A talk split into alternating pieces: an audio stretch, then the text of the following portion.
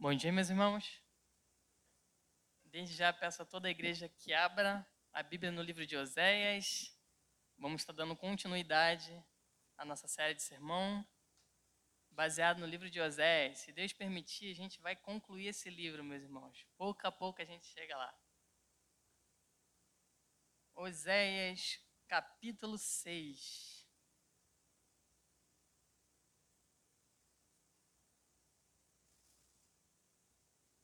Oséias 6. Fazer uma breve oração. Ah, na minha última mensagem, eu pedi a toda a igreja que toda vez que um pregador subisse aqui, que vocês orassem pela mensagem para que Deus use a mensagem que vai estar sendo falada aqui. Amém? Então vamos orar brevemente. Senhor Deus, eu me coloco em tuas mãos, Senhor, com o objetivo de falar à tua igreja, Senhor. Por favor, que o Senhor possa falar até mesmo aquilo que eu não preparei, Senhor. Eu sou de fato entregue em Suas mãos para que você abençoe a tua igreja. Fale apesar das minhas falhas, em nome de Cristo Jesus, abençoa a tua igreja. Amém. Então, meus irmãos, estamos falando no livro de Oséias e eu sempre trago um pequeno resumo e à medida que a gente avança, o meu resumo vai ficando cada vez menor. Então eu faço um pedido a vocês, aqueles que não ouviram as mensagens anteriores, entra no nosso canal do YouTube, olha as mensagens lá. Lá tem, se eu não me engano, oito mensagens em Oséias. Eu comecei desde o primeiro capítulo, versículo 1, capítulo 1, a gente está indo. Então, para você saber mais completa essas mensagens, procure lá. Vou fazer um resumo bem rápido para a gente não perder tempo, porque eu quero expor hoje todo o capítulo 6 a vocês. Então, o que, que acontece?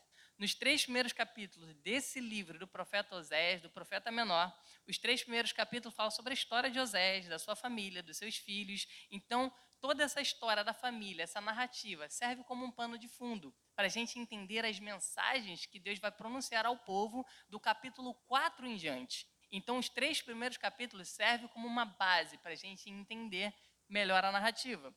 No capítulo 4, eu preguei no domingo pela noite porque há uma divisão. Eu comentei isso.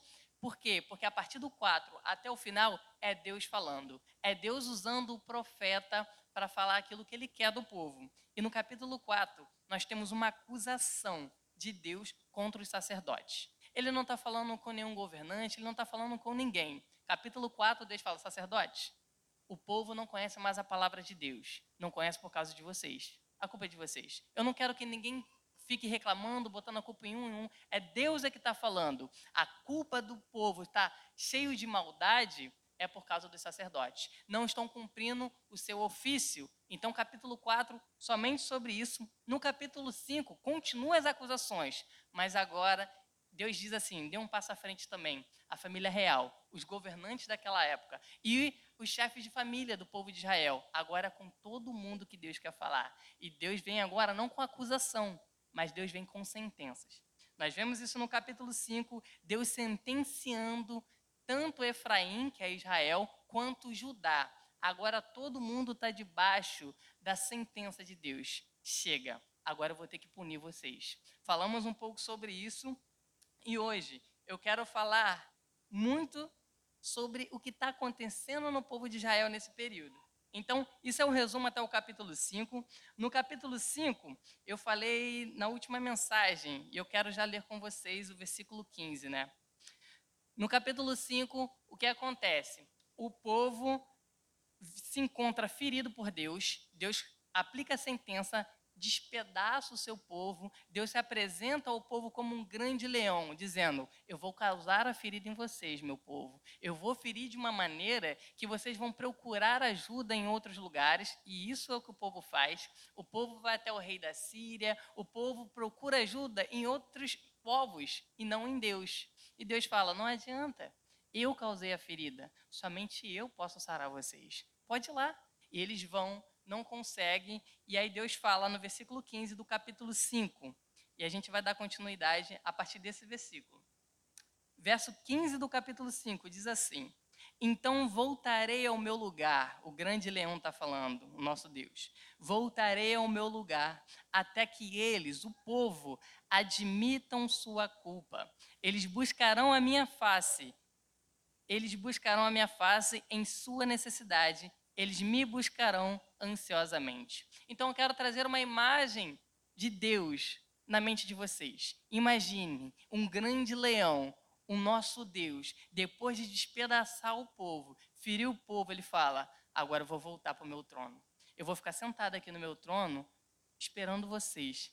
Verso 15: até que vocês admitam sua culpa e venham me buscar ansiosamente. Acabou o capítulo 5 assim: Deus falando, vocês vão assumir a culpa de vocês. E agora a gente vai começar o capítulo 6. Eu desejo expor todo o capítulo 6. Lembra, é uma ordem, não vamos desassociar uma coisa com outra. Então vamos ler o primeiro bloco, à medida que a gente for lendo, eu vou expondo. O primeiro bloco vai ser do capítulo do versículo 1 até o versículo 3. Vão ser divididos em quatro blocos. 1 até o 3, e nós vamos falar sobre canções de palavras bonitas. Então todo mundo aqui já está com a ideia na cabeça, Deus sentado num trono, acabou de despedaçar o seu povo. E o que, que acontece no capítulo 6? Começa o texto. Verso 1. Venham, o povo começa a louvar a Deus. Venham, voltemos para o Senhor. Ele nos despedaçou, mas nos trará cura. Ele nos feriu, mas sarará nossas feridas. Depois de dois dias, ele nos dará vida novamente. Ao terceiro dia, nos restaurará, para que vivamos em Sua presença. Conheçamos o Senhor, esforcemos-nos por conhecê-lo. Tão certo como nasce o sol, ele aparecerá. Virá para nós como chuvas de inverno, como as chuvas de primavera que regam a terra. Fazendo uma leitura assim, a gente pensa, poxa, até que enfim, hein? Deus está vindo desde o capítulo 4, pegando pesado com o povo, pegando pesado com o povo. No capítulo 5, ele se apresenta ao povo, destrói o povo, causa uma ferida tremenda. E no capítulo 6, agora o povo está cantando, cantando louvores. E com todo o respeito, meus irmãos, que louvor lindo. Tão lindo que o ministério diante do trono fez uma canção sobre esses versículos. O bálsamo de Gileade. Os antigos aí com certeza já ouviram essa canção. Há um bálsamo em Gileade, há remédio em Gileade. Então, é uma canção bastante antiga que o Diante do Trono fez, baseado nesses versos. E olha, a gente fica até feliz. Que coisa bonita. O povo finalmente está se voltando para Deus, né? Por quê? Porque nós estamos vendo aqui uma linda canção, teologicamente direitinha, falando aí que eles estão deixando de fazer algumas coisas e tal. Muito bonito, meus irmãos. Mas esse texto nos, me trouxe algo que eu queria compartilhar com vocês. A gente precisa tomar cuidado com a maneira que a gente louva a Deus. Nós somos uma igreja reformada, nós priorizamos por um ensino claro das Escrituras, nós estudamos as Escrituras. No momento do louvor, a gente seleciona louvores bíblicos para vocês, para que vocês não cantem qualquer coisa, a letra direitinha. Mas o que eu vejo nesse texto, meus irmãos, que me impacta, que não importa se a gente está louvando direitinho, teologicamente correto. Existem louvores que pode estar direitinho na letra, mas que não passa do teto. Nós vamos dar continuidade nesse texto e nós vamos ver que Deus está ouvindo esse louvor muito bonito. Eu até coloquei aqui, né, uma canção de palavras bonitas, mas Deus vai rejeitar totalmente esse louvor.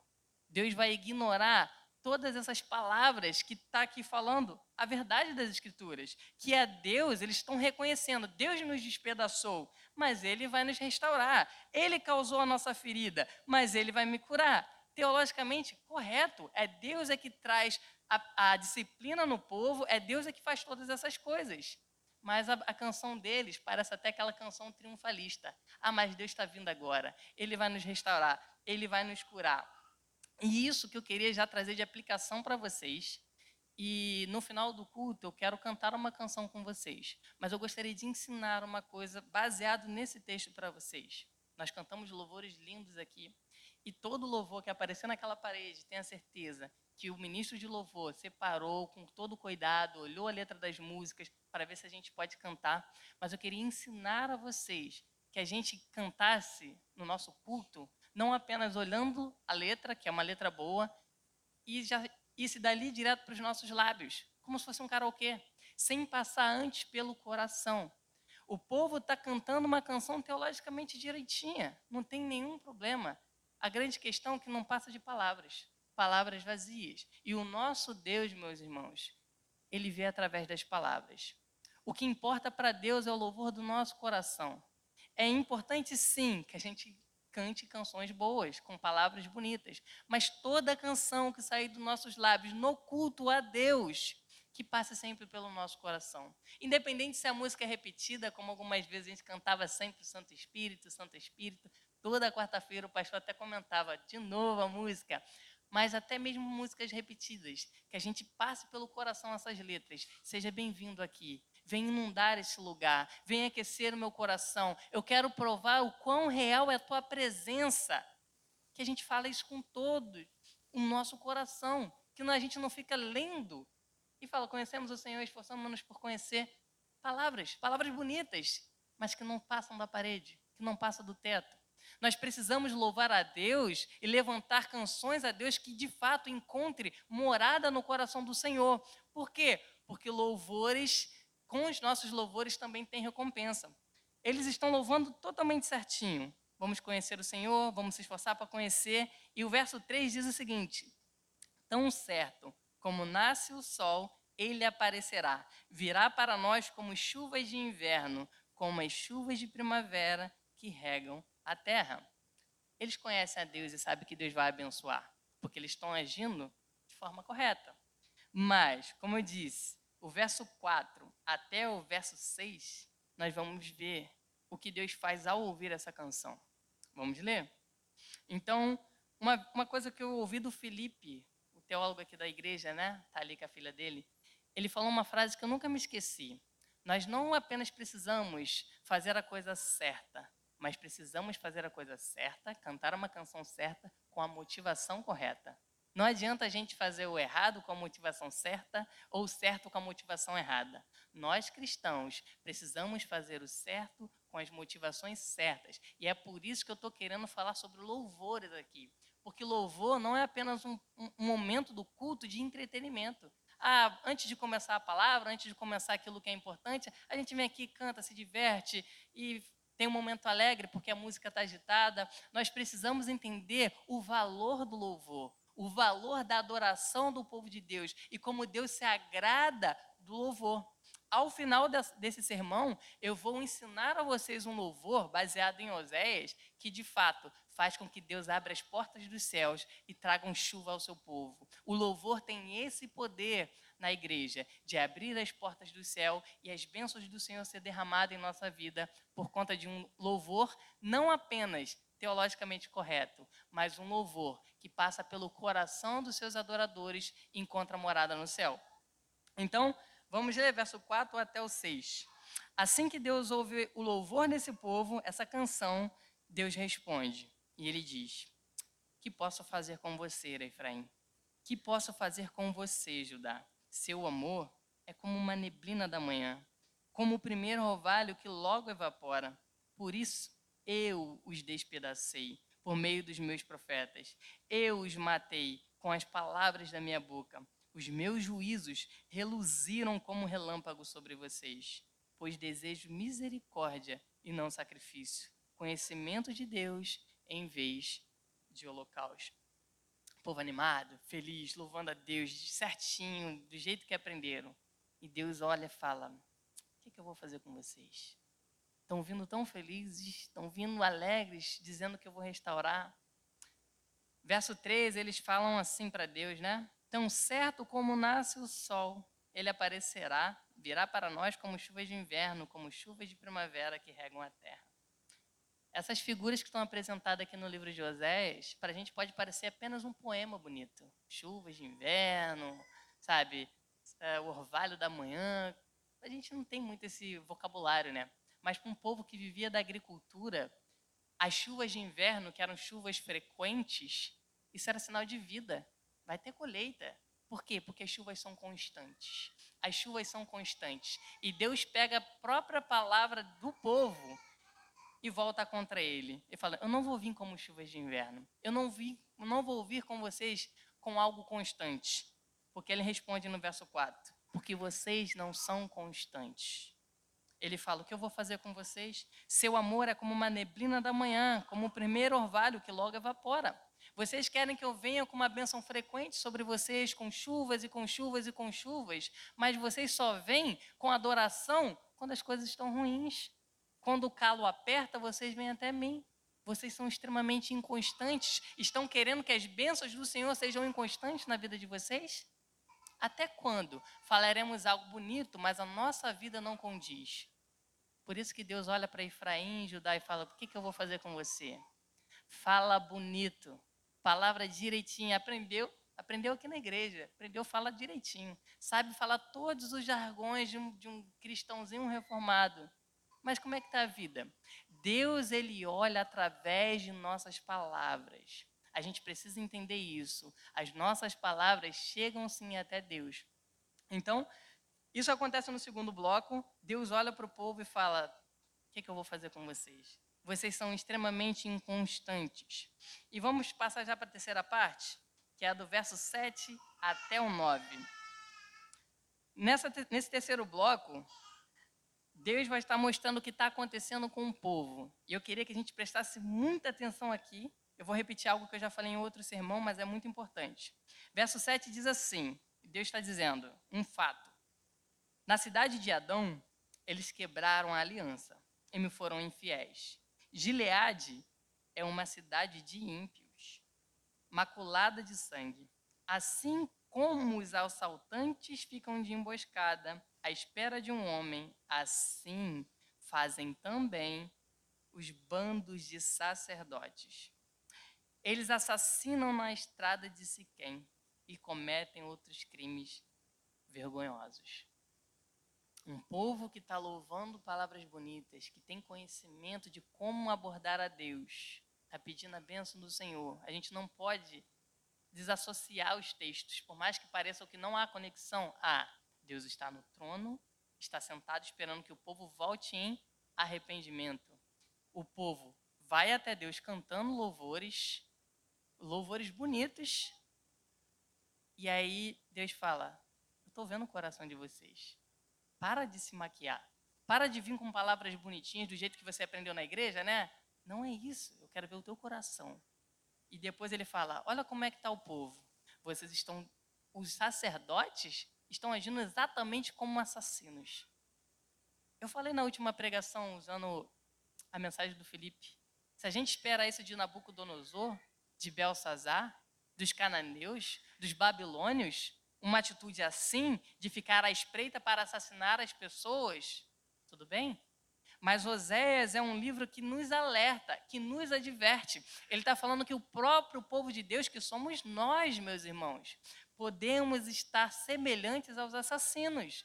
Podemos estar com uma maldade tão grande como esses assassinos. E por que, que o povo, os sacerdotes, que gozava de um privilégio de poder ensinar a palavra de Deus, de trazer vida ao povo, esses homens estão como monstros. E por quê? Porque eles se distanciaram de Deus. Não é Deus que se distancia dos homens. Deus continua no seu trono. E ele está, eu estou aqui até que vocês admitam a culpa de vocês e volte para mim ansiosamente. Mas os sacerdotes não querem isso. Os sacerdotes estão indo embora, se distanciando da palavra de Deus. No capítulo 3, no capítulo 4, Deus fala: só vem maldições e mentiras, assassinatos, roubos e mais roubos, adultério e mais adultério, ultrapassam todos os limites e o derramamento de sangue é constante. Por quê? Porque a palavra de Deus foi tirada do meio do povo. O sacerdote que era responsável se afastou. E isso tem que servir de alerta para nós, meus irmãos. Por quê? Porque o povo representa a gente. Se a gente não der o valor devido ao culto aqui, a palavra de Deus, a lei do Senhor, nós não seremos diferentes dos ímpios lá fora. É algo que eu, o Paulo, a Juliana sempre fala com os adolescentes quando a gente está dando aula. Não olhem para os de fora com superioridade.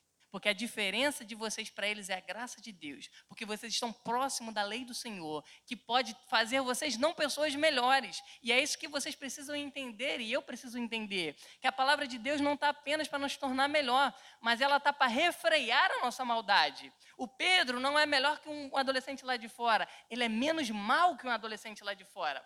A palavra do Senhor não está para a gente ser o melhorzinho, mas para a gente não ser tão mal. A palavra de Deus é que restringe o nosso coração que só quer fazer maldade.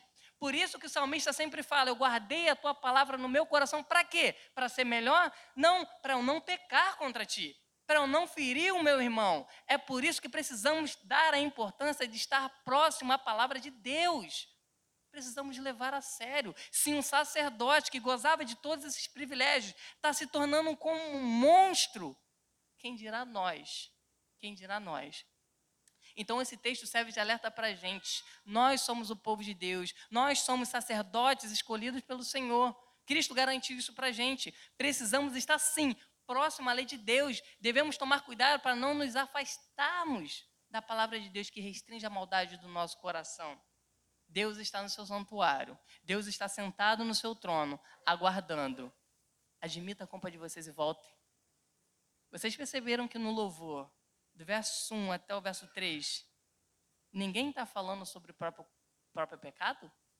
Ninguém está reconhecendo a sua culpa, só está falando que Deus é bom, Deus é grandioso, a gente precisa conhecer a Deus, a gente tem que voltar porque Ele fere-nos e cura nossas feridas. Mas em nenhum momento o povo está reconhecendo o pecado do próprio coração.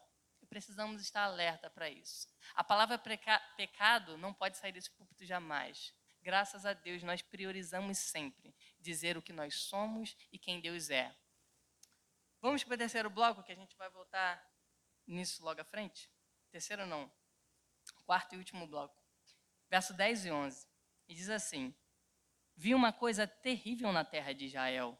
Ali, Efraim prostituiu e Israel está contaminado. Também para você, Judá, foi determinada uma colheita para quando eu trouxer de volta o meu povo.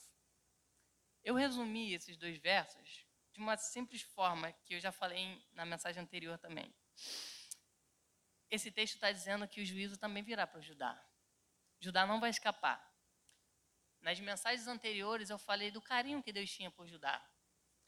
Lembra? O reino de Israel foi dividido ao meio, a parte de cima inteira foi adorar a Deus da maneira que queriam, fizeram um bezerro, começaram a adorar nosso Deus através de imagens, começaram a fazer uh, escultura, colocando outros elementos ali em Betel, e Judá falou: Não, vou continuar adorando o Senhor em Jerusalém. Vou continuar adorando a Deus aonde ele me mandou. Vou ser obediente a Deus. E Judá, ali, mesmo minoria, sendo apenas duas tribuzinhas ali embaixo, sendo fiel ao Senhor, obedecendo, e Deus se agradava disso. Mas Judá começou a namorar com Israel, começou a se contaminar. E aí, meus irmãos, uma frase que a gente ouve bastante, né? Que Deus não faz acepção de pessoas, né? E de fato Deus não faz. Quando a gente usa esse texto, a gente está dizendo que Deus ama todo mundo, pode vir do jeito que você está. O amor de Deus não faz acepção de pessoas. Isso é uma verdade. Mas a justiça de Deus também não faz acepção de pessoas. A justiça de Deus é uma consequência do distanciamento da lei. Se você se distancia da lei, não espere um privilégio por você ser filho de crente. Se você é filho de crente, você não vai ter privilégios a mais do que outra pessoa. Isso não te garante nada, porque o juízo de Deus também vem aos filhos de crentes. Aquele que está numa igreja saudável, o juízo de Deus também pode vir. Todo aquele que se distancia da palavra de Deus, da lei do Senhor, pode ter certeza que vão colher o juízo de Deus, de alguma forma. E Deus fala isso para Judá: Judá, você também não vai escapar. Por mais que eu te ame, Judá. Por mais que eu separei você, Judá. Por mais que o nosso Senhor Jesus Cristo veio da linhagem de Judá. Judá foi punido por se afastar da lei de Deus. E a punição de Deus vem. Então a gente precisa pegar isso como alerta. Ah, não, mas a minha avó é crente. A minha avó está sempre na igreja. E então Deus vai, vai sobrar alguma coisinha para mim. Se posicione diante de Deus com a sua vida. Chegue perto da lei do Senhor sempre. O objetivo é mostrar que quanto mais distante da lei do Senhor, mais monstros nos tornaremos. Então, eu consegui expor todo o capítulo 6, dizendo o que está acontecendo nesse texto. Então, resumindo, Deus está ao seu trono. O tema da mensagem, eu estou falando no final, né? Era para ter falado no começo. O tema da mensagem de hoje é admita a sua culpa. Deus não quer palavrinhas bonitas para vocês. Deus quer que vocês admitam a culpa de vocês e vá até o Senhor em busca de perdão. Deus se assenta no trono, está esperando Israel chegar até ele. Israel vem com canções bonitas, palavras maravilhosas, que coisa linda. Mas Deus fala: Eu não quero isso. Eu quero o coração de vocês. Eu quero que vocês admitam a culpa de vocês e volte-se para mim. Eles não fazem isso. Deus mostra ah, no terceiro bloco a maldade que está o povo por se afastar de Deus e, no fim, o juízo em todo mundo. Então, essa é a exposição de todo o texto, mas o que eu queria trazer a vocês como aplicação é isso. Vamos mudar, pelo menos em uma coisa. Eu sempre falo, se vocês saírem daqui nessa manhã sabendo de uma coisa, vocês já vão sair crescendo em uma coisa. Isso é muito importante. Que a nossa adoração aqui na PIB do Parque seja uma adoração verdadeira, que não saia dali e vá direto para os nossos lábios, mas que faça esse processo de passar pelo coração e dizer a realidade, Senhor, eu te amo. Senhor, você é grande de verdade. Não é porque eu estou lendo a palavra grande na parede, mas é porque tu é grande, porque o Senhor é belo, porque eu te amo e eu quero entregar a vida a vocês. Que, a, que, a nós, que os nossos louvores venham ser verdadeiros e venham encontrar morada no coração de Deus, para que sim, vamos ler Oséias capítulo 14, apenas o verso 1 e 2. Oséias não simplesmente mostra um louvor errado, mas nesse livro que a gente está estudando, Oséias também nos ensina um louvor correto que agrada o coração do Senhor. Oséias, capítulo 14, verso 1 e 2. E diz assim: Volte. O título, quem tem NV, já está até escrito: As bênçãos do arrependimento. E diz assim, verso 1: Volte, ó Israel, para o Senhor, o seu Deus. Seus pecados causaram sua queda. Prepare o que vão dizer e volte para o Senhor. Peçam-lhe, perdoa todos os nossos pecados e por misericórdia recebe-nos. Para quê? Para que te ofereçamos o fruto dos nossos lábios. Que a gente venha reconhecer a pior maldade que existe nesse mundo, que se chama pecado. Teve um teólogo puritano que escreveu quase 500 páginas só sobre o pecado, a praga das pragas. Muitos adolescentes vêm me perguntar o que, que eu posso fazer, o que, que o crente faz, o que, que o crente não faz, o que, que a gente, como a gente tem que se comportar. O povo aqui sabe o que tem que fazer. O povo sabe as ações que deve fazer para agradar ao Senhor. Mas eu falei recentemente para eles: o evangelho é simples. A gente pode ficar perdido, ah, o que eu devo ou o que eu não devo fazer. Mas a gente resume em duas coisas. Ame Jesus com todo o coração, com toda a tua força e odeie o pecado. Porque o pecado, como Isaías fala, é aquilo que faz separação entre Deus que está no seu trono e nós que somos pecadores. O pecado é que faz essa divisão. É ele que faz a separação entre nós e a bondade, a pureza, a Deus. Se nós odiarmos esse, esse espaço que existe, que é o pecado, nós vamos estar próximos de Deus. É uma consequência lógica.